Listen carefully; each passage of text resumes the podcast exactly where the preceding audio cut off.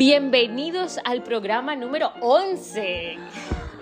Así es, ya llevamos 11 programas con este día y hoy vamos a hacer un programa muy especial porque vamos a hablar sobre los Oscars. Sí, la premiación más importante del mundo cinematográfico. Y he vuelto, he vuelto, he vuelto, al igual que mi compañera mía. Hola. Y con Martín. Yo no me he ido nunca, soy un pesado. Exacto. Y hoy estaremos hablando, como les dije, sobre esas premiaciones tan importantes. Pero como no nos hemos visto todas las pelis, hemos pensado hacer un cambiecito y hemos decidido que todas las noticias del año pasado, más importantes, las noticias más relevantes, eh, son casi como una película. Pues ya lo creo. Son una película brutal. Y entonces, basados en esa premisa, pues vamos a eh, inventarnos nombres, inventarnos una especie de tagline para cada una de ellas y, ¿por qué no premiarlas? Qué bien. Así que bueno, yo creo que podemos empezar con ese programa. Y también, eh, qué, qué, alegría volver, mía, ¿no? ¿Hace cuánto que no veníamos? Yo, yo siento como si fuera mi primera vez otra vez. Bueno, las primeras veces son buenas. Sí, a mí no me lo parece tanto. Sí, son no sabes mucho. Uy, uy, uy, uy, uy, uy, uy, uy, que no me hagáis hacer este tipo de chistes, pero bueno. Las primeras veces, no sé, cuando vas por primera vez a un trabajo. ya lo decía Madonna. No, ¿sí? Claro, ¿no vas emocionado? A mí me gustan las primeras veces también. Sí. Puedo decir que ya lo decía Madonna, ¿no? Como una virgen. like a virgin. Te vuelve a doler, etcétera, etcétera. ¿O no? Estamos... ¿O no? ¿O no te duele? ¿Te gusta? Las primeras veces siempre escuecen un poquito, pero el escozor no tiene por qué ser malo necesariamente. Bueno, pero quién sabe si era una primera vez, primera vez del todo, o ya venía una práctica hasta que fue una primera vez con elementos diferentes. También. eh, Sí, hay Martín, de todo. tú eres un buen elemento diferente. Eh, no sé, pero nos hemos ido por ahí, me encanta. Eh, hay mucha gente que ha hecho primeras y segundas y terceras veces para llegar a esas premiaciones, ¿no? También. claro. Y de todas las formas. Y gente que está ahí, ahí, ahí, ahí, ahí y nunca le dan ningún premio ni nada. Ay, qué mal. Triste. podíamos- también podríamos dar una lista de actores y actrices y artistas en general que nunca les han dado un premio y se lo merecen, y a gente que le han dado premios a lo mejor un poco de más, que hay unos cuantos. Oye, eso está interesante, pero como... Necesitaríamos- una lista porque no me acuerdo de todo. Claro, pero como no lo he preparado, vamos a hacer de lo que lo he preparado. Bueno, pues exactamente lo que os conté. Eh, si las noticias más destacadas de este 2021 fueran en realidad los nombres de películas a premiar en la ceremonia de los Oscar este domingo en el Teatro Dolby de Los Ángeles, pues imaginaros. Así que, pero antes de daros los nombres y las historias de estas eh, noticias más relevantes del 2021, Vamos a saber un poco eh, cuándo surgieron estos premios. ¿Sabéis algo de, de, de cómo surgió los, las premiaciones de los Oscar? Yo he oído hace mucho una historia, pero seguro que, bueno, como, como una historia así. A ver. Seguro que hay más versiones. Pero estaban intentando decidir cuál era el nombre de, del chaval con la espada ese que tienen ahí puesto, ¿sabes? Y entonces, Ah, dices la estatuilla. sí, de la estatuilla, y la tenían ahí y creo que entró una secretaria o algo por el estilo y la miró dijo, mira, se parece mucho a mi tío Oscar. Y a nosotros les hizo gracia y lo dejaron. ¿Sabes? Ese que su tío Oscar estaba cacha así, tenía una espada o algo. No sé, esa Pero, es o la sea, tontería que he ya yo. las estatuillas hechas y entonces después dijeron de llamarle Oscar. Eso es lo que... Esa, eso- esa historia es una mierda. A ver, ¿tú qué, qué historia creerías? Sí, no. No, porque entonces, ¿cómo se llamaban antes de llamarse Oscar? Jacinto, pero dijeron, no es que no se parece a Jacinto, se parece más a mi tío Oscar. No, estarían pensando, bueno, no lo sé, pero digo, estarían pensando en, en, en, autopromocionarse, que es lo que son los Oscars, y vamos a hacer este festival gigante para que todo el mundo conozca las cosas que hacemos y nos damos premios a nosotros mismos, que es una idea brillante, y, y, y harían todo el proceso, estarían tomando esa decisión y tendrían varias estatuillas ahí. No, bueno, o sea, pues bueno, os voy a contar. Eh, bueno, poco después de que se estableció la Academia de las Ciencias y Artes Cinematográficas, por allá en el 1927, se celebró una cena donde estaban esta gente, sí, la que decide cómo quiere mover los hilos, y estaban discutiendo eh, para dónde querían llevar la organización. Y una de estas metas era idear la manera de honrar los logros extraordinarios, eh, fomentando así los niveles superiores de, de todas las ramas de la cinematografía. Joder, qué bien se venden, ¿eh? Y bueno, pues eh, en una de estas juntas, las siguientes semanas, el director, el director de arte de MGM, entonces ya podemos imaginarnos las primeras películas que premiaron, eh, eh, bosquejó una estatuilla de un caballero empuñando una, una, espada. O sea, se la ideó. A todos les pareció una excelente idea. A todos como, ¡ay, qué bueno! Este podría ser la premiación, la estatuilla. Y no es porque seas el jefe, es una idea muy buena. ¿no? Sí, no para, no para hacerte el pelotas, pero exactamente. Y a partir de ahí entonces la mandaron a imprimir, eh, bueno, a hacer, a, a, esculpir en ese momento. A imprimir, eh, creo que me he adelantado unos cuantos años en la historia. A esculpir y hicieron que nada, eso fue como se te ocurre una idea brillante, ya sea por peloteo o lo que sea, la aceptaron inmediatamente y entonces ocurrió. Hay, hay varios eh, mitos alrededor. Uno de ellos es esta, que sí, eh, que, que, que, que, entró una de las secretarias y dijo que se parecía a su tío Oscar y dijeron, ah, mira, este es el nombre, los Oscar. Y chan, chan. Eh, pero realmente es una historia bastante mala, como dice Mía. O sea, claro, es que a, aparte de que a mí siempre me ha, son, me ha sonado a ciertas salchichas, los premios. Oscar pero es que, no sé, no sé, es como te preparas toda esa parafernalia, la estatuilla dorada y te gastas todo ese dinero en movilizar eso para, sí, para darte los premios a ti mismo y le pones el nombre del tío de la secretaria como si el tío de la secretaria o la secretaria les hubiesen importado alguna vez en la vida a esa gente. A lo mejor es como una anécdota curiosa que se inventaron porque, ¿sabes? Que puede ser, porque claro, estos tíos lo que son los expertos en marketing, Totalmente. los mejores vendedores de la historia. Y así, gracias a esos premios, se han posicionado su cine a nivel mundial sí. por décadas y décadas y gracias a esto todo el mundo conoce el cine de ellos más que cualquier otro. Claro. Porque entonces, y así la gente hace unos premios como imitando esos premios. Claro, y de ahí surgieron muchas más eh, premiaciones y, y, realmente es eso, es como me premio que todo el mundo conozca esa, esa premiación y que, y, que, y que así se genere esa expectativa, porque una película antes de ser nominada a después de ser nominada cambia. Claro. O sea, cambia la un vida. estatus que ya simplemente tú, por saber que está en esa lista, voy a verla. Voy a verla porque está nominada. Pero si es como se venden hoy en día. Dos premios en el festival de no sé qué nominada a los Oscar. O una actriz que nunca ha sido, le han dado la estatuilla, pero ya ponen nominada tres veces a los premios Oscar. Y ya nominada, ni siquiera. Bueno, pero que en cualquier premio, aunque sea el premio de, de, Del barrio. de aquí de Vallecas, también lo dicen. Nominado al Festicor de Vallecas, de no sé qué. O sea que si uno. Claro, o sea, queda- luce, luce un montón poner en una carátula o en un póster una esta con un... Y además, si te fijas en el detalle, a mí me encantan estas cosas. Te fijas y pone dos y luego letritas muy pequeñas y abajo Oscar y lees y pone nominaciones en no sé qué y no sé- ¿sabes lo que te... Claro. O sea, es que, es que son, es que así es como se vende, muy bien, muy bien, engáñame. Y o sea que si uno no fuese nadie, uno puede poner ahí también inventarse sus propios premios, ¿no? Nominada en el en, en, en la Academia de las Artes de mi casa. No, pues, pones en la Academia de las Artes y las Ciencias. Pero luego, eh, de flojito así, no pequeño, flojito, ¿sabes? Con, un, con La una- letra pequeña, la que le- Diluido, ¿sabes? Diluid- Transparencia 53 y pones los premios, y pones eso de, de, de tu edificio, de tu portal, Eso. nominada a mejor actriz de tu En, portal. Oh, en letras magenta sobre fondo amarillo, ¿sabes? Otra que me gusta es cuando, cuando ponen titulares de que eh, personalidades importantes han dicho extraordinaria, caótica. eh, dicho por em, eh, Tarantino. No sé, entonces también podrías decir alucinante, lo mejor que se ha visto en los últimos años, mi madre.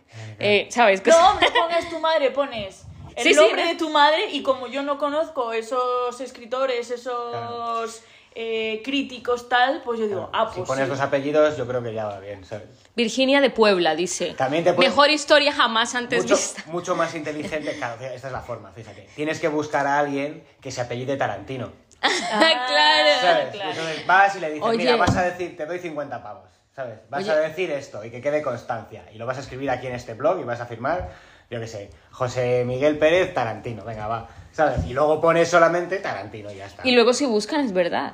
Claro. Pero tú, por ejemplo, cuando has un- leído esas cosas, tú has buscado el nombre del que lo dice. No, Pa- te lo comes con patatas. comes Bueno, no te lo comes, lo lees y ya, eh, se queda ahí. O pone solamente, pues eso, el país, el mundo, de aquí, de todos los de todos los que hay en el, trabajando en el periódico del país, todos han dicho que sí. A lo mejor tienes seis críticos asociados y la mitad lo odian, ¿sabes? Pero bueno, tú coges el comentario bueno.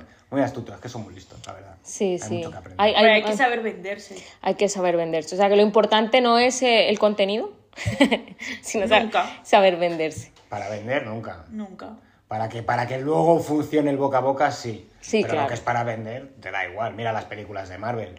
Pero el si todo- 90% son basura. Pero si todo el mundo va y las ve, ya han hecho caja y, Claro. ya, y ya han recuperado y ya tienen para otras películas y así la maquinaria no se acaba, ¿no? Es que eso es una buena pregunta. Si la, si la peli vende, no es tan mala, por muy mala que sea. O sea, te quiero decir, si a la Sí. gente le ha gustado, pues luego te pones a ver. Hay películas que son malas, pero tienen pretensiones de ser buenas y funcionan muy bien. otras- la mayoría no. Pero hay muchas pelis que son malas y tienen pretensión de ser Pero malas que- y funcionan muy muy bien, pero- como Sharknado y todas estas. Pero ¿qué es malo, esas qué es pelis, malo para ti, por ejemplo? Cuando veis una peli, decís, oh, qué porquería, o qué... ¿Cuál es, que- como vuestro baremo? ¿Por qué llamáis Claro. una película Lo que mala? acabas de decir tú de Sarnado tiene mucho sentido porque es qué película quieres ver ahora y por qué. ¿Qué música quieres escuchar ahora y por qué? Claro. ¿Qué es lo que quieres ver ahora? ¿Qué es lo que te apetece Claro, ver ahora? Claro, no Esto es una te apetece mierda. ver El Padrino Esto es una así, mierda de película, pero estás en plan coña con tus compañeros de piso por la noche y es que no quieres ver un, quieres ver Sarnado Es muy y, y, y cagarte de la risa. Exactamente. Sí, sí. Es como cuando alguien eh, se va a ver una película, por ejemplo, épica, de caballeros, de luchas, y dice, mucha sangre, eh, ay, se peleaban, y es como, ¿qué crees que fuiste a ver? Claro. Hija del amor o hijo Oh, del amor es que, hermoso. oh, esta película lentísima, no me he enterado de nada, me estaba durmiendo. ¿Te has visto una, pe- una película súper densa, de, vamos, de una cosa a un nivel emocional altísimo, cuando a las dos y media de la mañana, cuando estabas que te caías de sueño, en, Claro. en la cama tapado con la mantita y con la estufa, oh, me he dormido. Claro. Y luego las experiencias de hoy en día han cambiado mucho, porque si se dan cuenta, la mayoría de las pelis que yo veo es en mi casa, ya sea por eh, streaming, plataforma, ya sea porque... ¡Pi!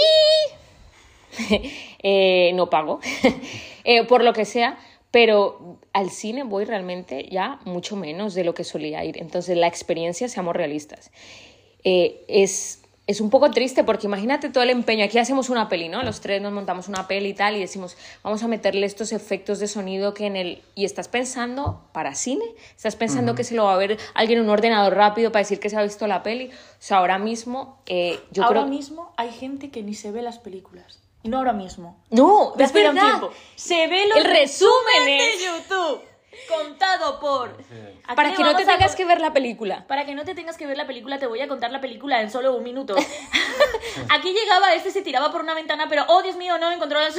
Y es como, tenemos tan poco tiempo. Porque yo no vería un resumen de... O sea, yo no he visto yo eso. he visto, hay- eh, ¿Lo has he visto? He visto un montón de hay un montón de páginas, sobre todo en inglés, de, de americanos que hacen diferentes tipos de resúmenes y tienen como su, han encontrado como su formatito Sí. para hacer resúmenes. Hay muchos que son muy buenos. Ah, bueno, pero- hay, algunos que son buenos escritores, o sea, gente con talento que de verdad hace unas críticas que te mean. Pero tienes que verla después de ver la película. Claro, no, si pero, pero si también te quieres ver. Bueno, hay gente que lee críticas cinematográficas para decidir si vale la pena o no ver una película. Un crítico de cine es la última persona en la que tendrías que fiarte para ir a ver una película, ¿sabes? O sea, está mirando, está analizando la película, no la está disfrutando. Bueno, no estoy de acuerdo. Yo acabo de hacer un laboratorio de crítica cinematográfica y no es del todo.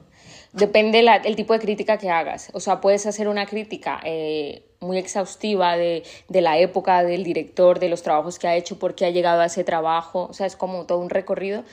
Pero, pero es un trabajazo también. O sea, lo que hace un crítico de cine eh, es casi por sí mismo, lo que tú decías con los resúmenes, es casi por sí mismo un trabajo. Sí. Un trabajo de, de análisis y de, obviamente, puedes hacer una crítica de, mm, le doy tres estrellitas y pongo un resumen y encima hago spoilers sin necesidad. O sea, también puede haber eso. Pero, pero que la crítica de cine también ha sido un papel muy importante para... Ojo, mira que es importante eso, porque la crítica lo que ha hecho es ayudar a nivelar un poco eh, la publicidad pagada por las propias eh, por, lo- los pro- grandes estudios.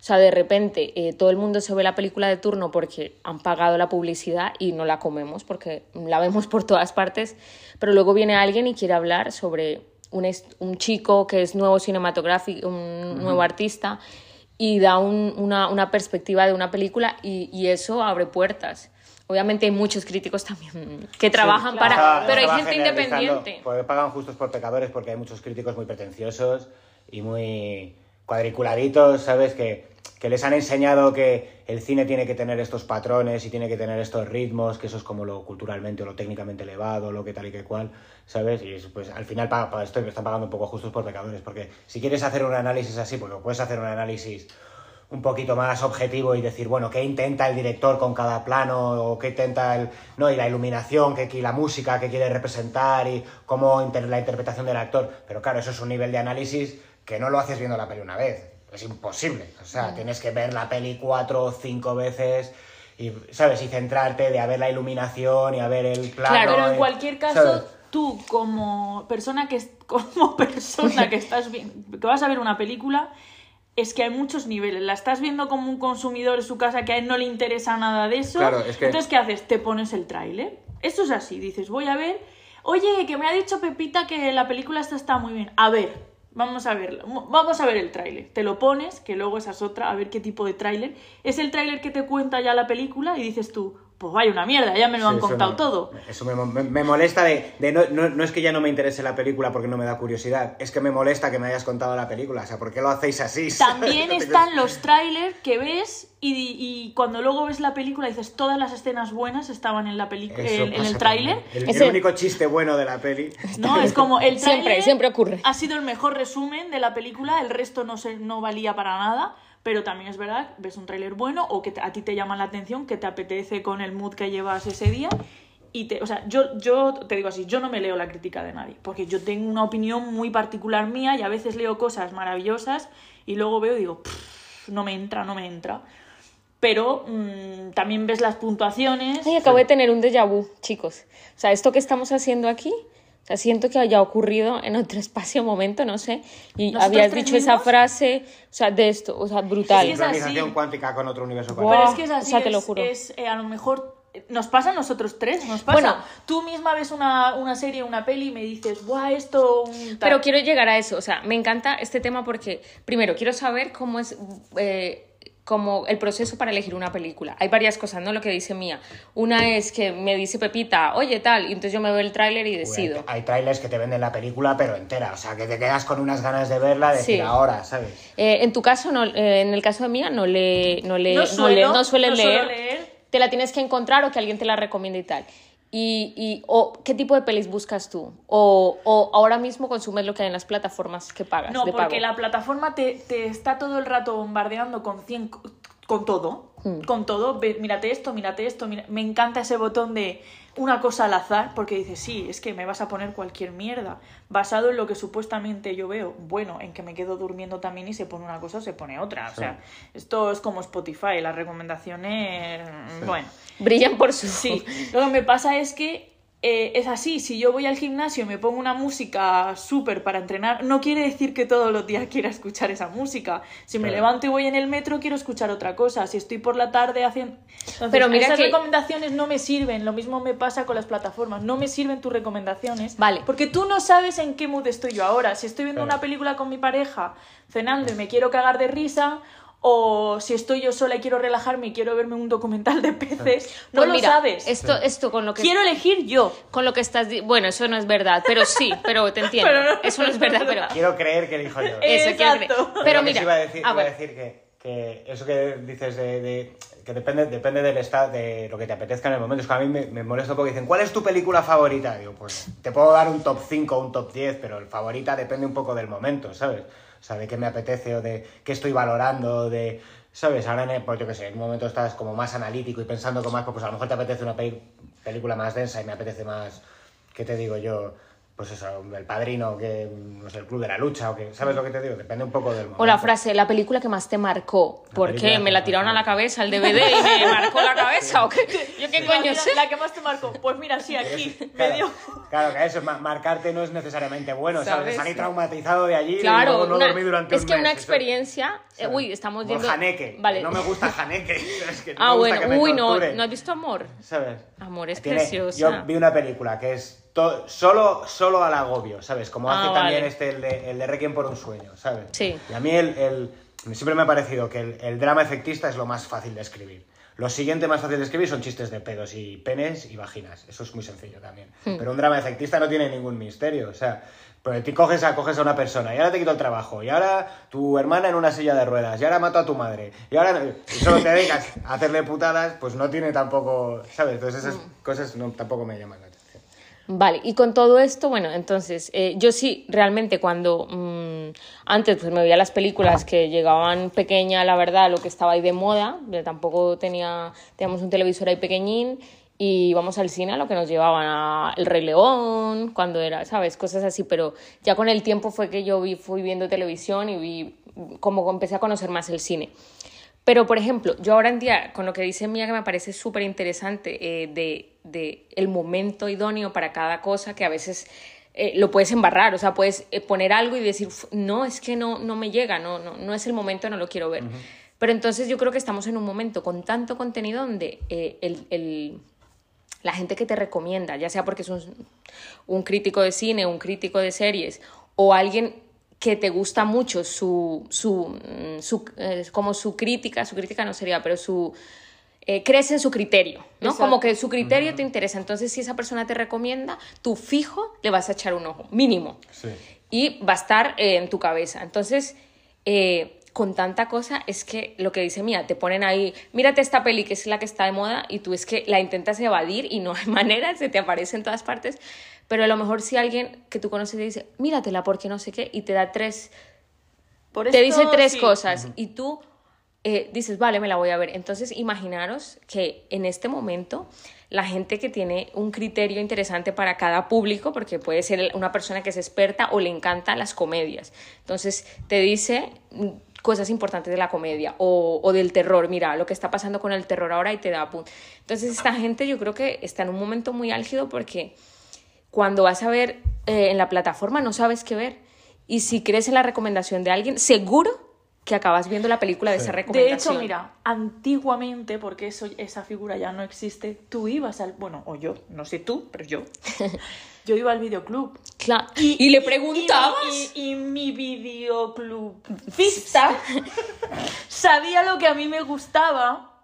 Eran y unos expertos maravillosos. Es un experto, sabía, eh, sí, era un experto en ese momento porque se dedicaba a ello y sabía eh, los clientes que le gustaba esto, lo que no vendía, lo que, lo que era más para llevarte el fin de semana, cuando es una persona más poética, pues oye, va a salir ahora esto, me van a traer tal, ¿sabes el director? A este le voy a hablar sobre esta saga, porque conoces, o sea, era como tu crítico personal, ¿no? Tu, Sí, sí, sí. tu guía, tu Me guía, tal. encanta, nena, Entonces, eso. Yo eso, llegaba, Es tenía, tenía mi bono de tres pelis por fin de semana. Claro. entonces, Uh, pero había un Eso problema pasa. ahí. Perdías a tu, perdías a tu videoclub ta, ta, ta, cuando no le entregabas la peli. Y decías, me tengo que ir al barrio más alejado porque ya le debo a este, a este, a este y no he entregado la peli. Yo tengo un recargo de cuánto. Pero era muy, Pero era sí. muy bonito Pero eso. Esto pasa porque... un poco con todo, porque, y esto es una cosa que de hecho es un poco la teo- una teoría que tengo yo de por qué empresas como Amazon llegan a, no van a crecer más, ¿sabes? Llegan a un límite, y es porque no, solo, no solamente te gusta tratar con la gente, porque somos seres sociables como seres humanos, ¿no? Sino porque necesitas...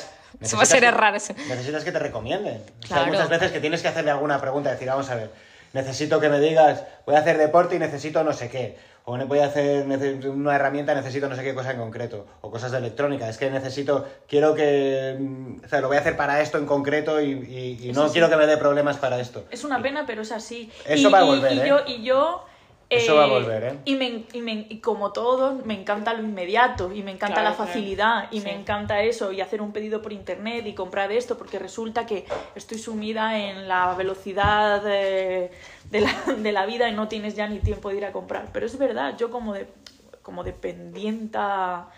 eh, De la vida. como dependiente de la vida, no, a mí me dice alguien, mira, ¿qué me recomiendas? Esto, tal, es que me ocurre esto, me pasa, mira, lo he mirado en la web, pero es que no entiendo, no sé, y te das cuenta de, no a todo el mundo le funciona ser un experto en todo como para eh, poder discriminar la información que puede encontrar en internet y saber qué comprar o qué adquirir y te viene y te dice, oye, ayúdame, es que me pasa esto, he leído esto, he visto un tutorial o gente que, una señora X que no va a ver internet a saber cuál es su tipo de piel y qué le va a venir mejor, pues esto es igual. A mí me pasa, yo me quiero comprar unos guantes para el gym y digo, pues es que no me lo puedo probar, yo quiero probármelo, quiero ir allí y que me digan, ¿qué tipo de ejercicio haces? Llévate este, llévate el otro. Necesitas esa, Sí, sí. ese, ese con- eh, necesitas conocer a la otra persona a un nivel para Claro. poder recomendar. A lo mejor, claro, totalmente. A lo mejor en, en, en algunos aspectos de la vida todos hacemos un poco eso. O sea, vamos por ahí nutriéndonos los unos a los otros y no es la excepción con el En cine. esto consiste ese- el, la- el- el- el éxito humano. El éxito humano se, basa alrededor de la cooperación y de la especialización. Claro. Porque tú, como, como, como ser biológico, digamos, en la naturaleza, no, no valemos mucho. Sí, somos mucho más inteligentes y lo que tú quieras, y al final, si le aprietas, sobrevives y te reproduces y lo, y lo que sea. Pero, pero ¿Cuál es la diferencia? ¿Cuál es la diferencia? La diferencia es que, que- que somos capaces de cooperar y de especializarnos. Y de hecho, ese es, ese es, ese es- ese es el éxito de. O sea, necesitas crees- y esa tú cre- especialización. y tú crees que ahora mismo- Para el desarrollo social y económico necesitas esa especialización. Vale, y ahora que eh, nunca hemos tenido tanta gente pudiendo hablar de todo, con poca lectura o con poco análisis o con poca investigación, ¿no? Porque, no, o sea, porque antes tú ibas al club, eh, al, al- al- que no hemos encontrado el nombre, pero al, al del videoclub, y entonces era alguien que sí o sí se había visto pelis o al menos conocía del tema, porque mm, vivía de ello. Eh, eh, luego, eh, en otros temas, eh, ibas y mm, escuchabas a, a- a cierto eh, po- eh, periodista porque sabías que sabía de guerra, de temas de guerra, era un crack con eso. Pero ahora realmente todo el mundo, o sea, mm, se cree o puede, o se cree no, todo el mundo siente la necesidad de hablar de, de- de muchas cosas. Entonces, a veces esa, como esa democratización de- del contenido y de poder decir cualquier cosa, también hace que un poco se pierda esa, eso que tú dices, eh, especialización, Claro. que es lo que nos hace avanzar. Entonces, yo creo que está como bien, ¿no? Pero estamos como en un momento donde hay tanta cosa. Está todo, la inform hay un, un ex- una sobrecarga de Ese información, es el problema, sí. una sobrecarga que ya, que ya te cuesta discriminar eso, ya te cuesta Había- decidir. Había, hay muchas formas de, hay muchas frases así, como esto es para como una forma de definir la inteligencia, ¿no? Hay muchas formas de hacerlo, muchas, casi todas están mal, casi todas están bien, en fin, es irrelevante. Una- esta forma es una de las que me gusta a mí. Dice, la gente inteligente aprende, intenta aprender todo el rato de todas las cosas que le pasen. La gente que somos más normales aprendemos de nuestros errores. Y la gente estúpida ya lo sabe todo. Ya. Claro, la gente estúpida no le hace falta aprender nada, ¿sabes? Entonces, Ya, pero- cuanto, cuanto más hables de todo y más yo lo sé todo sobre todo, más indica que en realidad te estás tirando ¿sabes? a la piscina de he leído lo justito para entender los conceptos y las pero, palabras. pero ya lo que, puedo dar mi claro, opinión. entonces yo lo que quiero entender es cómo, o sea, en mi cabeza, ¿para qué me sirve tener, o sea, saber, no saber algo, pero eh, hacer creer a los demás que sé algo? O sea, hay una vanidad ahí en este momento brutal de, de- de- de hacer parecer algo, pero realmente mi conocimiento y lo que yo estoy trascendiendo como persona, como humano, como profesional, es nulo, porque yo sé que no sé. Bueno, Pero encima- bueno eso ya es inteligencia, saber que no sabes. Encima, Hay sabes saben ya que no sabes. Hay algunos que van de lo saben, lo saben todo. No, esto sí, esto es una mierda, esto tal, esto, pero eh, hay otra parte de la gente que empieza a decir, bueno, yo no sé mucho sobre esto, pero si queréis que hable de esto, decidme, sí, no, si os interesa este contenido. Yo, escucho digo". mucho, yo escucho Y mucho es ese como- comentario de me han pedido mucho, yo no sé del tema, pero voy a hablar de nutrición. ¿Sabes? Claro, bueno, y- desde mi experiencia, pero me- al final tiene dos millones de seguidores. Claro. Y el, y el, y el, y el nu- nutriólogo eh, especialista mm, no está en la red. Sí. Pero no, es que al no está final mal ni bien, estamos tú diciéndolo. dices, bueno, esta, mm, esta persona a la que yo sigo que me cuenta esto no sabe mucho y mira qué humilde es que me lo reconoce, pero bueno, me va a contar cosas. Y, y ya está. Y ahí te quedas. Es como, bueno, como me las va a contar y yo sigo a esta persona que empecé a seguir porque era, yo que sé, cantante, pero Es que- sabe, eh, me va a contar también otras cosas. Pero es, es importante, no solo para la credibilidad, que obviamente es importante, sino para... para porque si, si tú vas allí y hablas con mucha asertividad, la gente piensa que sabes de lo que hablas. Hmm. Entonces es importante empezar con, mira, yo no sé mucho, de esto no entiendo, por lo menos lo dejas claro, no estás mintiendo, ¿sabes? Pero, pero, pero lo que digas va a seguir influyendo a la gente. Exacto. Porque los humanos somos así. Exacto. Y si encima tienes dos millones, pues va a seguir influyendo. Claro. Es lo que le pasó al Joe Rogan este, por ejemplo. Que es un tío que es un cómico, que estaba en YouTube, que se hizo gigante, que, que- que es muy tolerante y muy respetuoso, y él trae a gente de todo tipo, y él, él se dice a sí mismo que él es un idiota. Si él dice, yo cambio... Dice, la gente dice, yo cambio de opinión tres veces en una frase, si no soy referencia de, para mí, De no soy una referencia para mí mismo. Y ¿sabes? todo el mundo, bravo, mira lo que bueno, ¿no? Claro, ¿no? Y entonces hacía unas entrevistas muy abiertas, ¿sabes? En las que era muy, pues eso, muy, muy tolerante, porque tampoco entiende de qué coño están hablando los otros y les va preguntando y trae a uno que está a favor y otro que está en contra y otro no sé qué y otro no sé cuántos.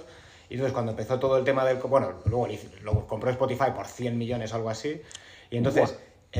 con el tema del COVID, trajo gente que estaba a favor y en contra, por él, porque él siempre hace eso, trae gente conspiranoicos y científicos que han ganado el Nobel y, pues, ¿sabes? Le hace una entrevista a uno y luego al otro, y luego este, pues no le gusta tampoco el, O sea, le gusta estar en forma y le gusta todas estas cosas. Entonces él decía que él pensaba que, que sí, que, que, que mucho rollo con la vacuna, pero que tendrían que explicar a la gente también cómo tener tu sistema inmune fuerte y qué ejercicios hacer y qué vitaminas puedes tomar y todas estas cosas y que él se ha vacunado pero que no quiere tomar más dosis de refuerzo porque ya la ha pasado y se ha vacunado. Y, dijo eso en, en público. Y entonces mm. casi le cancelan, en Lane Joke le ha quitado la música de Spotify, solamente porque Spotify no ha querido echarle, le han hecho una campaña gigante, este tío, además le ves en las estas explicando de, vamos a ver, ¿Sabes qué pasa? es porque, porque coges ese trocito de información pequeñita y como este tío ya ha dicho tal y como tienes 10 o 20 millones de seguidores... es que, claro, pero es que pero, pero lo que pasa es que tienes una responsabilidad. O sea,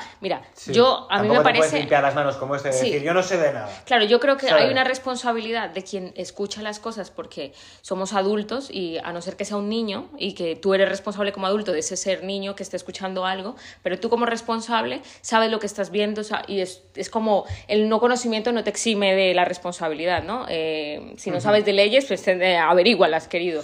Pero en este caso es como se ha hecho famoso porque a la gente le gusta un aspecto de su vida, ¿no? Que es su comedia, como, como hace sus programas.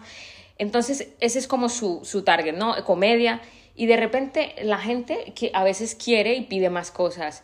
Eh, y hay gente muy inteligente que sabe mantenerse y, y, crecer dentro de ese espectro, por decirlo de alguna manera, y luego, y luego hay gente que empieza a mostrar otras facetas, porque en las redes es que es muy fácil ser carne de cañón de mostrar tu familia, mostrar tus intereses, tu política, mil cosas. Y ahí es donde la gente, pues es donde, eh, ojito, porque aquí todo lo que digas puede ser utilizado en tu contra. Pero esto, por ejemplo, volviendo al cine. Sí, porque ha pasado Por ejemplo, dos cosas veo yo aquí. Una, estamos tan eh, en Mm, sí, absorbidos por las redes sociales que no dedicamos, o sea, que le dedicamos tanto tiempo a eso que nos deja muy poco tiempo para consumir cine, creo, o nos deja mucho menos tiempo del que quizá teníamos antes y le dedicamos. Sí, sí, la gente se está viendo los resúmenes de las películas. O directamente pones una película, pero como a la misma vez estás consumiendo la supuesta vida que te comparten por Instagram, Facebook, TikTok, no sé qué, que te comparten los o sea, estás viendo una película a la vez que estás consumiendo eso, o estás contando lo que estás viendo a la vez, o sea, ya no te, ya no es ese momento de ir al cine, sentarte y solo ver la película, o de ponerte en tu casa solo a ver la película. Lo que pasa es que, claro, a mí me encanta eso que dices porque eh, está, eh, todas estos, estas redes es como mm, intentar tener un titular, una frase inteligente, entre comillas, una noticia, eh, un, momento, ¿no? captar un momento en tal. Entonces, no sé si ya del todo disfrutamos las cosas porque está la necesidad de a ver qué de aquí saco para la frase, a ver qué foto me tomo para, para la red, a ver qué, qué, que escribo para que quede guay en Twitter, yo qué sé, ¿me entendés? entonces, entonces ¿cómo podemos disfrutar y realmente llegar a un pensamiento crítico, reflexivo, si eso toma tiempo? Es imposible que yo haya eh, analizado o sea, de verdad, que tiene que ser un genio muy, o sea, muy brutal. Pero te das cuenta cuando lo lees que es una cosa superficial y no hace falta ser muy inteligente. Y entonces de repente eh, dices, vale, quiero hablar de esta peli o quiero, quiero, quiero pensar en esto. O sea, yo pensaría que casi que te tienes que encerrar, eh, o sea, enfocarte en eso, leer, analizar, tomar notas, equivocarte. Y eso no te toma una tarde donde yo puedo decir, hoy me he visto la película tal y... O sea, imposible, o sea, imposible. O yo he estado viendo, eh, mm, no sé, un... Em, una, una, una, exposición y he pensado en esto y esto. O sea, imposible que tú en dos horas hayas llegado a, a unas conclusiones realmente críticas. O sea, ya ni siquiera tienen que ser inteligentes, sino que te pongan a pensar. Sí, y yo, además, es lo mismo que decía antes, que tienes que ver la peli cuatro o cinco veces para poder hacer un análisis así. Y aparte, en primer lugar, me parece un poco insultante al artista. No, yo, yo, creo que la primera visualización de una película o de una obra en general, también puede ser una obra musical, ¿sabes? O de la obra que sea, tienes que, tienes que dejarte llevar y dejarte que... Disfrutarla Sí, primero. sí. Centrarte en disfrutar y dejarte que sea el- el- el- lo que ha querido hacer el artista en ese momento, lo que han intentado hacer, que, que te llegue y que te llene y entonces sacas una conclusión por menos así superficial de cómo te ha sentido la película, ha sido entretenida, me ha gustado o no me ha gustado. Y la segunda vez que la ves, ya vas a ver un poquito cómo ha hecho todo y cuáles eran. O ¿sabes? también Me puedes parece ele- por, por respeto claro, al propio o- artista. ¿eh? o, o también puedes elegir eh, a partir de la propia experiencia. Por ejemplo, Mía no necesariamente quiere ponerse a mm, eh, destripar una película, pero ella va a hablar desde su experiencia. Entonces dice, yo cuando me siento en el sofá con mis palomitas eh, y, y a lo mejor lo hace divertido para llegar al público y tal, y tiene una estrategia. Y ella se sienta y se divierte y dice, vale, pues de repente la he visto en mi casa, eh, era la hora que salían los niños del colegio, se escuchaba a todo el mundo, la verdad que no pude entender lo, de, lo del sonido que era tan guay, porque es que en mi casa no podía tener esa experiencia. Entonces es un poco como también la experiencia propia de ella como, como espectadora, más que como crítica de cine, ¿no? Cuando es decíamos, es- ¿cuál es la película que te ha marcado? Sí. Que no es, me marcó, porque que tampoco es una cosa tan Pero no es profunda. una. Sí, sí, sí. Son pequeños mensajes que han ido quedando en ti y que tú, en cierta manera, en tu día a día vas a ir también eh, pasándole a otras Claro. personas. Porque si tú has visto algo pff, sobre el plástico y la basura y lo has entendido y te lo han transmitido y ha habido una comunicación, tú, aunque sean los tres días siguientes, vas a querer hacer algo con eso. Entonces ahí es donde sí ha llegado el mensaje, sí ha llegado la historia de esta persona en esta película, sí voy a leer o voy a buscar más sobre este país o sobre esta enfermedad o sobre esta relación. es y que tampoco pasa nada por consumir cosas por el mero entretenimiento, No. de ocio. Pero sí, a nosotros de- nos encanta el entretenimiento. sí. ¿Qué estamos haciendo aquí? Esto le va a Claro. cambiar la vida a alguien. Al final, al- al final incluso ver cosas solo por entretenimiento es más entretenido ver cosas que tienen más pies de apoyo, que son un poquito más profundas, aunque obviamente no quieres ver eso todo el rato, ¿sabes? Pero por poner también un ejemplo muy tonto, para las pelis de superhéroes y cosas de superhéroes, que ahora todos superhéroes y todo el mundo tiene superpoder, y pesadísimos ya. Hay Pues- tanto superpoder que el, sub- el, el, el, el, Ah, héroe o la heroína va a ser alguien normal de la calle, Sí, el que compra en la Pues tienda. exactamente, las pelis, las, todas las cosas más interesantes que han hecho de superhéroes, que te quedas con, con el run run al final de, ah, qué bien esto y tal, son todas pelis en las que tienen menos poderes, en las que están más jodidos, que son un poquito más dramáticos, pero sin forzar. Yo que sé, la peli esa de Logan, de Wolverine. Esa Hmm. peli es una peli que es buena, y es porque él está jodido toda la película, ¿sabes? La serie de, una serie que está bien que han sacado ahora, la de Peacemaker, la de Pacificador, Hmm. es lo mismo, es porque él es un torpe y un gañán, y el proceso de la serie en realidad es ir intentando adaptarse al mundo futuro, cuando él en realidad es un, es un tonto y un racista, y no, pero no se da cuenta, ¿sabes? Pero quiere intentarlo, ¿sabes? O la de The Boys, ¿por qué? Por lo mismo, ¿sabes? Porque, porque es interesante ver el conflicto que tienen ellos. Te pones a ver solo pelis de Marvel y pues hay algunas que de repente aciertan y son muy entretenidas y están muy bien, y otras pues es la misma fórmula de siempre, un poco lo, también lo que decías antes. ¿Qué pelis te considero malas? Las que veo cinco minutos y sé todo lo que va a pasar. Digo, este es el malo, este es el bueno, este va a traicionar a este, esta es la... Pero, hay, pero, hay- ¿sabes? pero hay público para ello. Sí, sí, sí, no digo que no, pero a mí me aburren. Y Bueno. si no, si no puedo criticarlas mientras van pasando las cosas y me estoy riendo, pues no me interesan. Bueno, uff, nos fuimos de madres. Sí.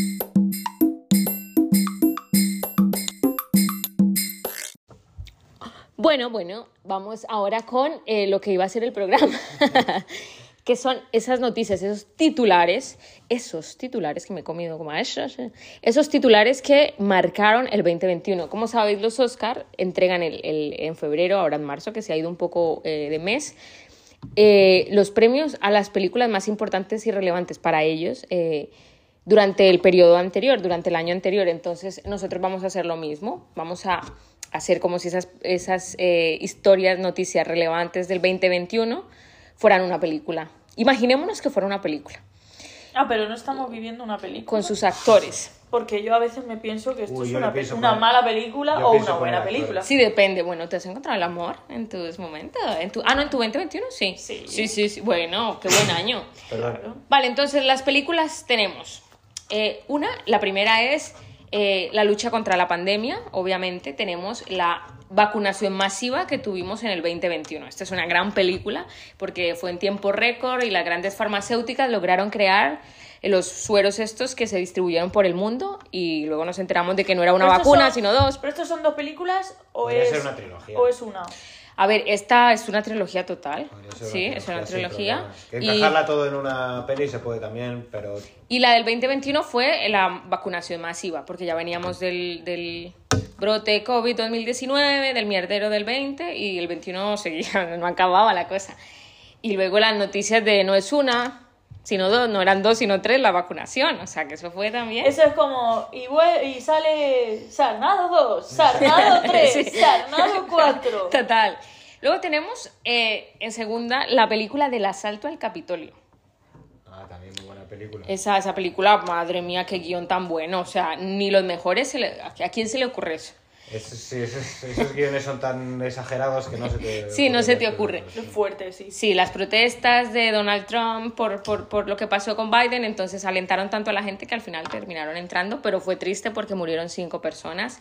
Y, pero la, la imagen del tipo con cuernos en el Capitolio ahí es... Ya sabéis por qué llevaba el, el tocado ese de búfalo con los cuernos, ¿no? ¿Por qué? Porque es más calvo que una bola de billar. claro.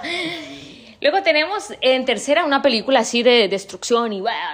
La borrasca de Filomena aquí en España, una película local pero que llegó a, noti- eh, a, a- a mercados y festivales internacionales, ¿no? Porque nunca se había visto esto. Y eso también ocurrió en Texas, que eso me lo contó Mía, pasó, sí. que en Texas también hubo una, una, una situación similar de nieve brutal en Ahí lo sitios. pasaron peor que aquí porque como no tiene ninguna estructura social ni se multiplicó por 17 el precio de la electricidad porque capitalismo Claro. salvaje, ¿sabes? Hubo Pero muchos fue muertos, brutal, ¿sí? fue brutal. Sí, entonces, bueno. Eh, luego tenemos un fenómeno interesante. No sé si habéis escuchado sobre el fenómeno de GameStop. Sí. Es, eh, esto es, los seguidores de, de subreddit pusieron de rodillas a Wall Street en enero al forzar la reducción de las acciones de, de estos juegos de GameStop. Y en solo seis meses los, previos los precios de las acciones de la compañía pasaron a rondar, lo, costaban 5 dólares.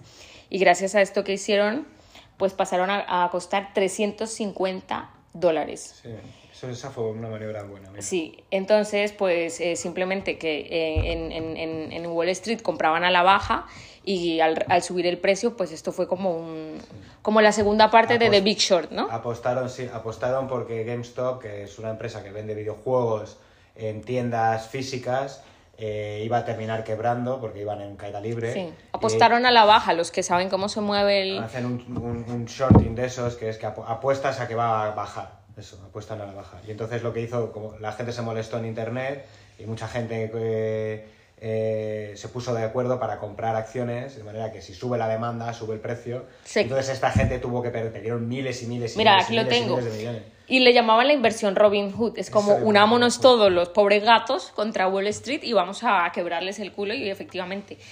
Yo creo que esa, yo creo que esa sería una película de, de comedia social, como de comedia tragicómica de, de tema social. ¿sabes? Y, y- y me imagino unos sí. personajes, el tío que dijo, ¿por qué tiene que ser la vida así? ¿Sabes? Y, y- formó su equipo y empezó a mover las Como de- redes. como de outfits, ¿sabes? Sí, Como total, de sí. misfits, pero Misfit, de- total, sí. Bueno, luego el cuarto, tenemos este que es interesante, el bloqueo en el canal de Suez. Este es un peliculón. Ah, eso está bien, está bien. Este, el 23 de marzo, el portacontenedores, bueno, yo digo el buque, eh, Ever Given, eh, encalló en pleno canal de Suez, en Egipto, causando la obstrucción total de un punto en el que circula casi el 10% de, del tráfico del comercio marítimo mundial. Y duró cuatro días. El tipo ese, mejor dicho, fue un, un gran protagonista. Miles Este nominado a mejor actor. Miles, y- miles de millones. Y esa empresa, Evergreen, era una de las empresas más grandes del mundo. Después de eso entró en caída libre también. Y si no ha quebrado, está a punto de quebrar. Y es parte del problema de por qué ha subido tanto la inflación. Claro. Porque esa empresa, eh, mu- mucho del material de construcción de todo el planeta lo sacaba esa empresa. ¿sabes? Claro, por eso este no, esa es- empresa que ha quebrado. este no es premio a mejor actor, este es mm, a peor actor de reparto. Hombre. bueno, luego tenemos el quinto, los talibanes. Re- repartirlo. Los sí. talibanes retoman el poder de Afganistán. Como sabéis, la retirada de las tropas de Estados Unidos eh, en Afganistán, pues, hicieron que se desencadenara una ofensiva por parte de los talibanes para recuperar el control del país. Vieron las noticias que se agarraba la gente a los aviones y tal.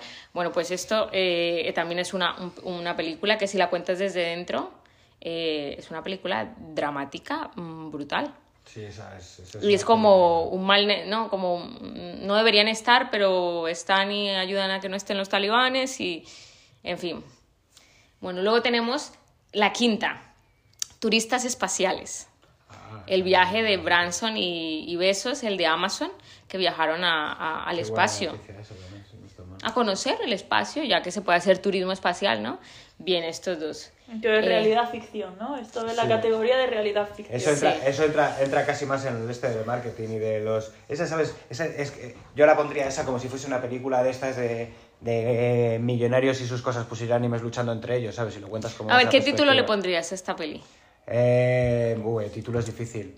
Pero, pero es, lo que me hace gracia de la historia esa es que primero iba a hacerlo uno de los dos. Eh, Y primero él fue uno y luego el otro. Y entonces el, el otro Él se se, le adelantó. adelantó. ¿Sabes? Y una semana antes lanzó el cohete a la carrera porque es que los millonarios son todo envidia. No, billonarios. Esto es como juego de, ¿no? bi- juego de billonarios. Juego de billonarios. Juego de billonarios. ¿A qué juegan los billonarios? Ah, Es como, sí. Sería como una peli de adolescentes de, de como de chicas así de instituto, ¿sabes? Pero con millonarios. Eso es lo que haría. De Billionaire Dollar Baby. Billionaire Dollar Baby. Billionaire Baby, sí. Billionaire Dollar Luego Baby. tenemos Messi se va del Barca. A, a mí realmente eso me, me importa Hombre, más a, bien los poco. de, a los demás ya les ha importado. Sí, ya, ya lo sufrieron en su momento bastante. Los, los, los, los, ¿cómo le pondríamos a esta peli? Los, este, eh, también, los buenos también lloran, los... Eh, Los tontos también lloran. Los insatisfechos. Luego, luego tenemos el volcán de Panamá. Oiga, esto sí fue de la marinera. Parecía que iba a ser un poquito y luego duró tres meses. Eh, El de Las se Palmas. comió sí, se comió pueblos enteros Sí, El de Las todo. Palmas, El de Las. Panamá. ¿Dije Panamá? Sí, claro, Pues pensando, tengo- ha habido otro en Panamá, podría No, ser. no, no, no, no, el volcán de, de La Palma. Eh, dije Panamá, pues tengo una dislexia brutal. ¿eh? Pues sí, Eso ya se nos ha olvidado a todos, pero esa gente siguen ahí. no, no, eso fue terrible y, y con efectos especiales y todo de los más interesantes. Luego tenemos la historia de Facebook, se transforma en meta. ¿Vieron el video de este hombre? Por favor, parece ya un... Un robot ¿Un robot? venderos robots. Sí, Hola, soy un robot. Es como, no hace falta que hables de robot, es que ya lo eres. Soy Mark Zuckerberg. Emociones humanas. Por favor. Pobre y chaval. luego... eh, sí, no, bueno. pobre de nosotros, que consumimos Pobre todo lo que nos da. Pobre autómata. Luego, luego tenemos la peli, esta es una peli muy triste, eh, la de a- el actor Alec Baldwin Ah, sí. en la tragedia del rodaje. Pues verdad, es que menudos añitos llevamos, eh. Es que es un año. Qué temporadores, eh. Estos temporadones de España no paran de superarse, eh. Si no fuese porque los de Estados Unidos han estado fuertes también. Joder. ¿Cómo se llamaría? Como la de el- el- la historia de Gabriel García Márquez, muerte de, crónica de una muerte anunciada. Un, dos, tres, pum. ¡Ay! Que funcionaba la puta Qué cosa. Madre mía, movida qué eso, eh. Y eso tenían encima tres productores, en- tres, tres expertos en armas encargados de que no pasase eso. Imagi- Un error, un error, un error. Claro, pero es que es... Un error, no, tres errores Uf, ay, madre. Pero ¿para qué necesitas balas con munición real? Es que no tendrían que estar ni siquiera en el set. no tendría ¿Sabes? que estar. Es que no tendría que haber un- una norma interna de decir aquí no, puedo- no necesitas balas reales para... O sea, que las emociones son falsas. Los personajes son falsas y las balas son de verdad. Ya, ya, Sois total. tontos. Total, ya, sí. ¿Sabes? Y me cae bien el de Baldwin, pero... A mí- uh, sois- pero fue una cagada muy Sois seria. tontos todos, tronco. Es que tú imagínate la responsabilidad Porque putada, ¿eh? De que te, a partir de ahora, cuando me manden un guion, si tengo que dar un disparo, yo no voy a coger papel. Es que da Yo lo mierda. siento, ¿eh? Yo lo siento por los papeles que me queráis ofrecer. Pero no me ofrezcáis esas cosas porque no las voy a coger. Pero, fíjate. Madre mía, los directores de, de acción están ahora mismo muy tristes con la decisión de Mía. Lo sé, lo sé. Lo siento, es así. Tarantino, ¿te has enterado? Así que no, soy. Que no nos llames más para hacer películas, que vamos a pegar tiros. Tarantino. Luego, eh, en la Yo sí- décima, yo sí, Tarantino, llámame. en la No décima, actor. A mí que me den una espada, Exactamente. como el de, el de los Oscars, así, de caballera. de caballera. ¿Por qué. Oscar? ¿Por qué no? Porque se llaman The Mia María. Awards. Los premios De María, María que somos el nombre más. Vale, y luego en última, creo que es la última, sí tenemos la despedida de Merkel. Que parece que no es una noticia, pero ojo que esta mujer estuvo 16 años en el poder Sí. y marcó un hito. Eh, Mía se fue a Alemania para conocerla, ¿no? no. Para que le enseñase técnicas de dominación. Y, y esta mujer fue, fue, fue interesante, fue, hizo un papel y entonces tuvo su despedida este año. A que la Historia. verdad que tiene cosas malas y cosas buenas, porque obviamente ha estado muchos años dentro de lo malo. ¿no? Pero me gustó mucho lo- la, la reunión que tuvo con Trump. Si no la habéis visto, os recomiendo mucho que la veáis en YouTube, porque es Sí. graciosísimo. Sí. Es como... No sé pues, si la eh. O sea, tú imagínate, porque son Trump y Merkel, ¿vale? Pero imagínate la parte emocional. Y ahora, eh, eh, como si fuesen emocionalmente los dos, nada más. Entonces es una mamá que le acaban de presentar a un niño y está intentando llevarse bien con el niño y un niño llorando. Esa es, esa es la imagen de Merkel de nos damos la mano y el otro mi y la otra mira las cámaras en plan de bueno.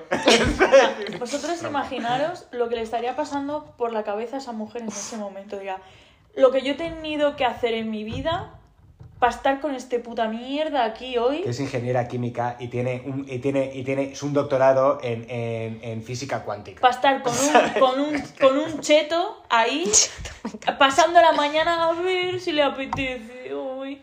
Mire, mira, yo cojo y lo tiro por la ventana. La- dicen- al rollizo dicen ese, te lo por digo. qué- que por qué le cae mal Merkel a Trump. ¿Que por qué? Porque es una mujer que no está buena, que es casi igual de poderosa que él y mucho más inteligente que él. Ese es, ese es el motivo. Ese es el único motivo. Porque es todo lo que él nunca va a llegar a ser. Ojo, yo creo que Merkel está muy buena. Pues claro. ¿No está Eh, buena? No. no. Está- depende, depende de lo que te guste a ti. Ah, bueno, claro, sí, a la gente que le gusta que le pongan pinzas en los testículos. Tampoco soy- Ah, tú- Tampoco vamos Nunca a jugar puesto. Pero... Yo te digo, prueba las cosas que no has probado que lo mismo te gustan. Nunca, No. nunca sabrías. No.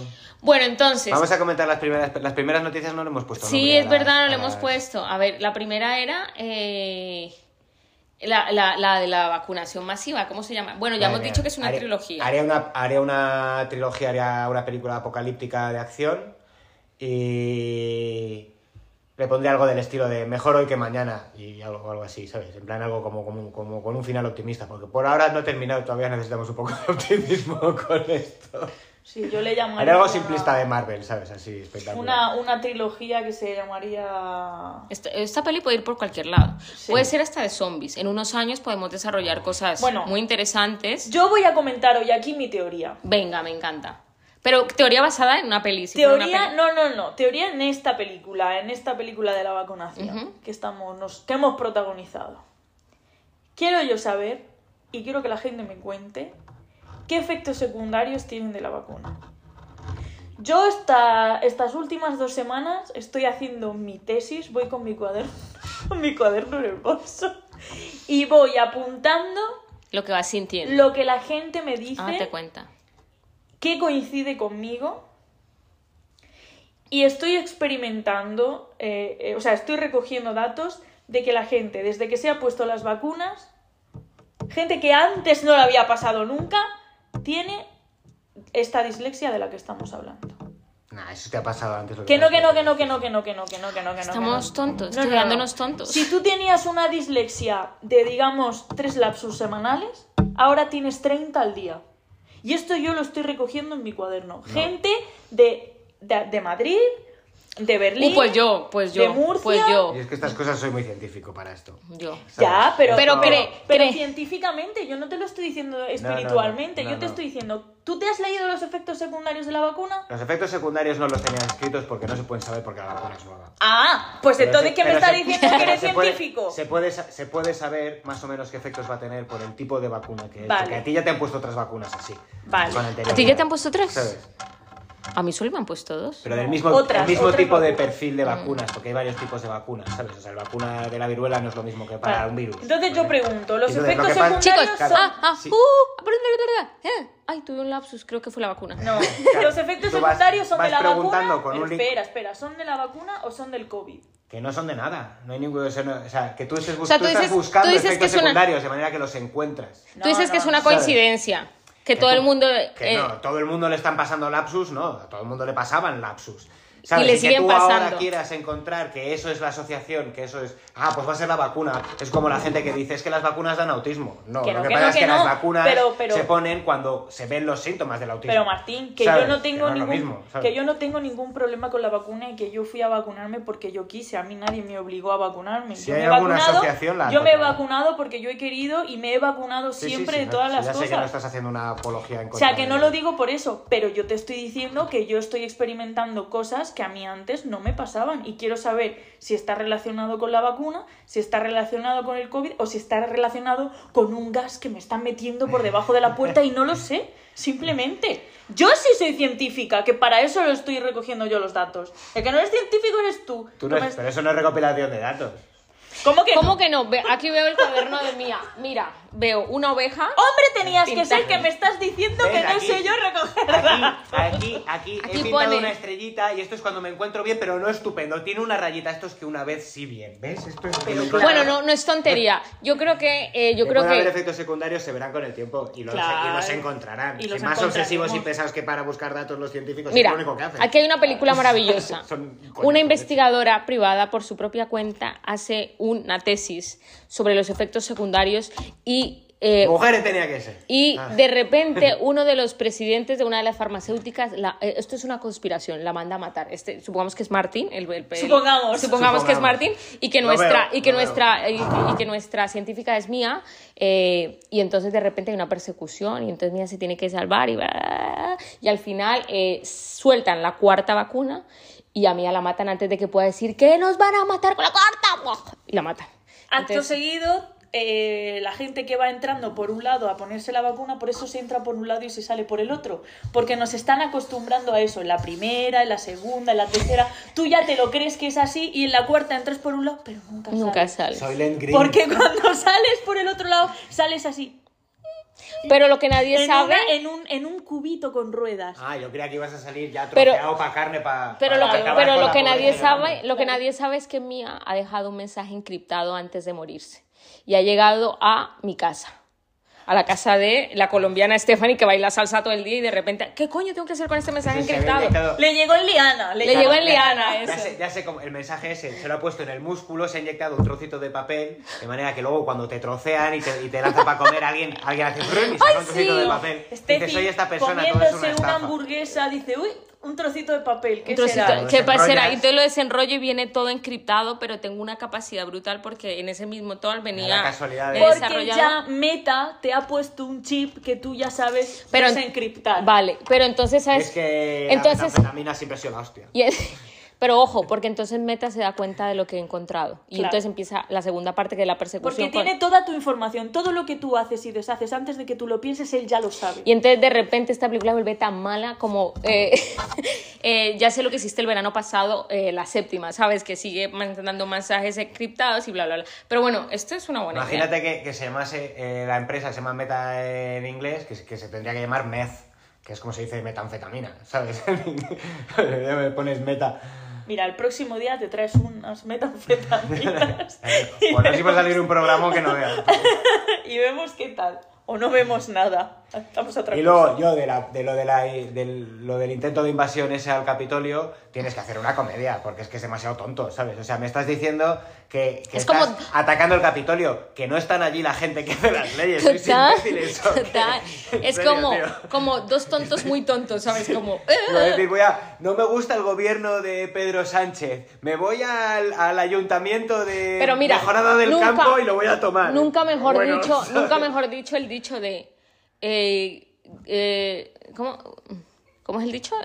No, no dicho. no, el dicho de eh, cuchara de eh, casa de... ¿cómo En casa de herrero, En cuchara ca- de palo. Total. Es que eso, es- eso quiere decir eso. O sea, aquí vamos vendiendo una cosa y luego Cuando yo vi nos esas hacemos aguas. noticias, cuando yo vi esas noticias, como ahora pasa lo que pasa, que ya cuando ves algo no sabes si es verdad o es un montaje. Sí. Yo estaba viendo eso y digo, pero eso está pasando de verdad o Es esto un montaje, alguien. Esto es una es una la próxima película y es una parodia y, y me la estoy tragando.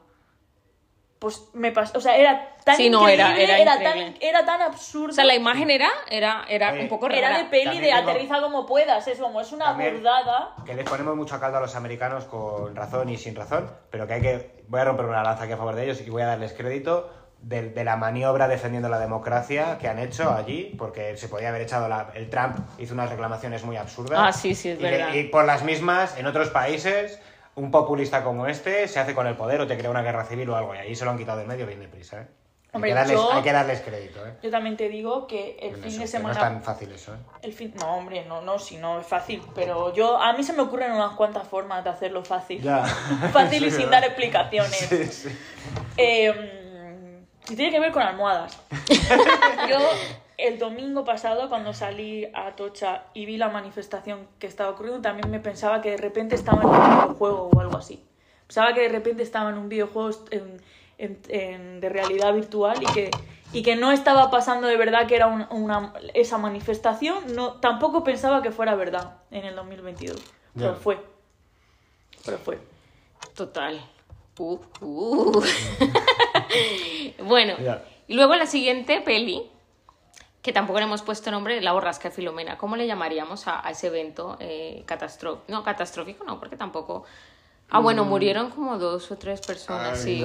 para catastrófica, para quien... Y, y económicamente. y económicamente. eh, con Blanca y a lo loco. ¿No? Como cayó la Blanca y a lo loco nos quedamos locos. o Las Blancas Historias de Madrid.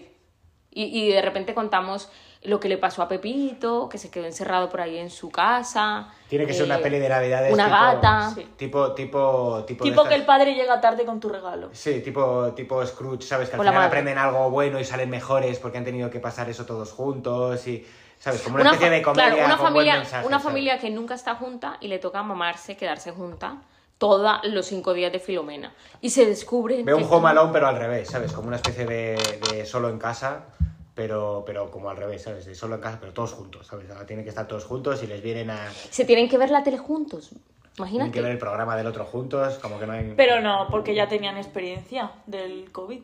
Ya tenían experiencia de la pandemia. Bueno, claro, es verdad. Es que ya, ya, ya nos tocó Es verdad. eso. ¡Hala, No. nos ha destripado la peli! No, venga! así no, pero muy bien, muy bien. Es una consultora de guion bastante buena porque ha como esto ya no, esto, Esto ya está muy esta fue la película del año anterior. De hecho, de hecho, es tan interesante que... La- la- es Yo, mira, dos. yo vi una buena película. Pandemia Yo sí. veo ahí una buena película. Más que película, eh, un programa de estos de vídeos de la gente cayéndose.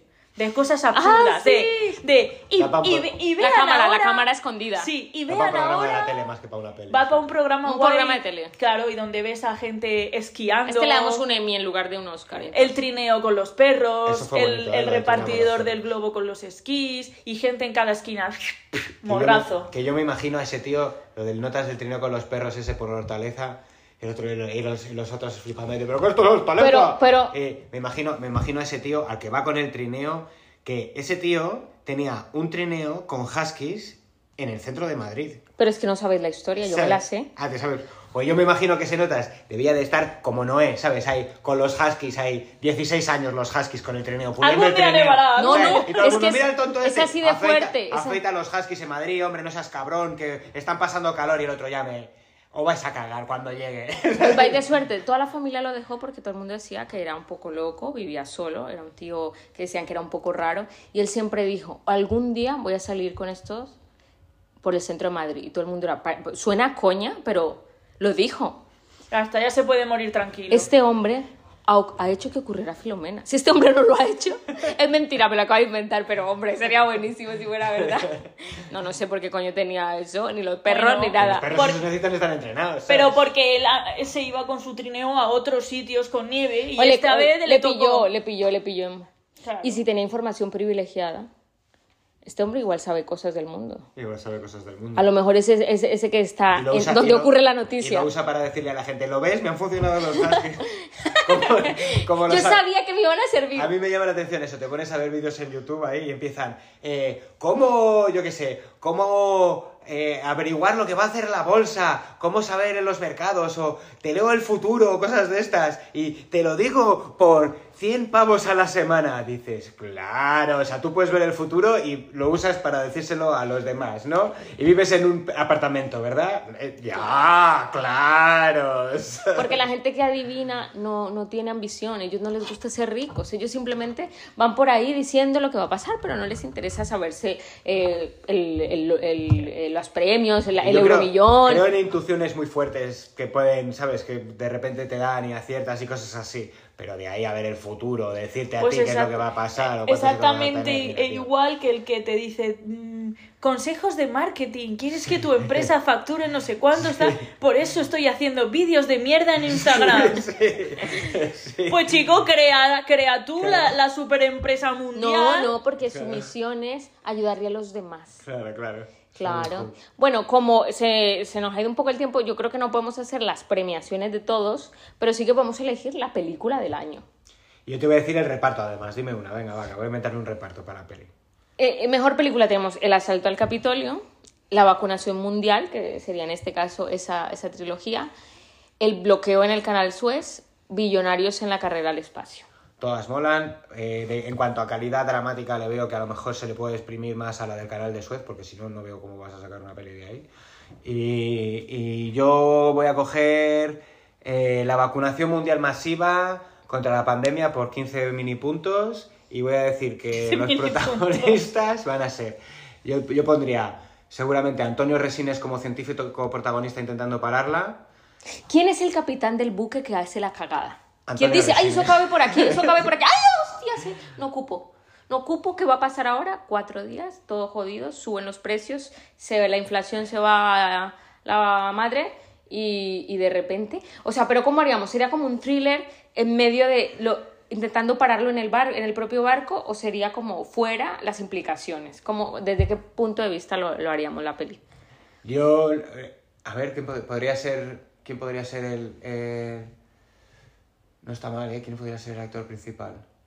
Yo veo así como un estilo eh, Juan Diego Boto, pero haciendo, haciendo ¿Qué como va? comedia ligera, ¿sabes? ¿Qué En va, plan de, va, no, qué yo va? no sé, yo esto me ha pasado por accidente o algo así. ¿Qué va, qué va? O qué es va? una peli de Almodóvar, está Penélope Cruz ahí así... Que no, que no, una- no. ¿Quién es? Eso- Es Resines. Sánchez. Pues Sánchez. estáis yendo de madre. Es Sánchez, el capitán del barco. Pedro Sánchez. Sánchez. Es el, capitán Sánchez. del barco es él. Uh, Que va, que va, que va, pero luego no va. No, y además que ya le gusta en los medios de comunicación, su mujer va a ser un, un reality show. A lo mejor pondría a Gabino Diego. ¿Cuál es ese? Uno que hace No, pero yo, yo es que no pondría actores de la Ah, no, profesión. no, no. Pero ¿qué director, qué, qué director podría dirigir esto? Yo pondría todo actores españoles, además así como, como, como casposos, ¿sabes? No, yo... Les daría, pero con una peli de acción en plan de mucho presupuesto. Claro, pondría, claro. Pondría eso. a Tienes que poner, tienes que tener, que no pega para tienes nada. que tener presupuesto, Ah, porque tienes que tener buques, barcos, bueno, eh, Carmen Machi sería la general del ejército. Es- es muy Pues yo pondría a todos los que tendrían que haber tomado. mm, los que tenían la responsabilidad de tomar las decisiones y no los pondría en un buque, los pondría en una patera a cruzar ellos allí y a ver. Y, y le ponemos un. re- o sea, en plan. eh, con cámara real, o sea, no, no con tomas, no en plan superproducción, sino Como una película de esta así, como el proyecto de la bruja de Blair. Como darles la cámara a ver de verdad el sufrimiento así, a ver... que tú eres muy de realidad. Mira Sí. que siempre, eh, A mí en me eh, gusta. Filomena, eh, realidad es lo que ocurre. Le gusta mucho los Claro. documentales. Mía se va más por ese estilo, Sí, un a poco mí me realidad. gusta más ver de verdad el sufrimiento, sufrimiento. humano de verdad. Pues- Ah, de otras personas, no de las personas que lo están pasando ya mal, eso en el- no. en el- con lo del buque ese que, que bloqueó el canal de Suez, ya sé a quién pondría, porque el héroe de esa película fue el de la excavadora pequeñita esa que le hizo el, el canal. ¿Te os acordáis de la mini excavadora esa que trajeron para ir quitándole tierra al este? ¿A qué? En el, buque que se atravesó en el canal de Suez. Trajeron una excavadora Que no servía. La, la excavadora sacó al buque, ¿eh? No, pero primero hicieron un montón de cosas que no servían. O sea, hicieron una, una estrategia que fracasó. Sí, y, de ahí fue que, y de ahí fue que duraron Le cuatro o abrieron, cinco le- le días. abrieron- le abrieron un poco de espacio con la excavadora esa, luego lo empujaron y ya lo fueron colocando, no sé quién, no sé cuándo. Pues en la, en la excavadora esa pondría al, al que hace de padre del portero en Aquí no hay quien viva. ¿Sabéis al actor ese? Creo que falleció. Pero ¿sabéis al actor ese que siempre hacía como de... Ah, sí, sí, sí. De, aquí esto lo soluciono yo, me cago en la leche con el pita aquí. No, pero ¿sabes qué? Me acabo de imaginar que esto también podría ser una comedia. Una comedia así un poco negra. Imaginaros que es un hombre que es un fracasado de mierda. Y le dicen, es que no has logrado nada en tu puta vida. O una chica, ¿no? No has logrado nada en tu puta vida, ¿tú qué has hecho? Tú no eres nadie, no sé qué. Ya, algún día voy a hacer algo que todo el mundo va a recordar. Aquí tengo estos huskies por todo si el mundo. ¿no? de, de los creadores del Husky, sí. Y entonces de repente un día mm, llega al buque y eh, entra, pero ni siquiera como, como el capitán o capitana, sino que entra a ser parte de, de- de los trabajadores medios. de-. Pero de repente le entra una cagalera al, al, al- al capitán. Y entonces está que se caga y no puede, y la chica está pasando por ahí, o el chico y está limpiando y le dice, oye, ¿me puedes tener aquí un momentico esto? Y él, claro, claro.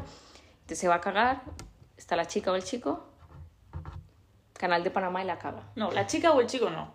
Sabemos que va a ser un chico, porque a una chica no le va a dejar los mandos del barco. Me no encanta, sí. no inventes. realistas, somos Y si- realistas. y si se ¿De qué estamos y creando? Y si se los deja, no va a decir como, sí, tú dale, dale, dale, cabemos. O sea, decir, espérate un momento.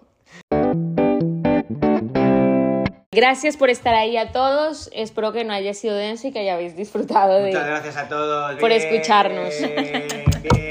Y en el siguiente programa ya os lo contaremos.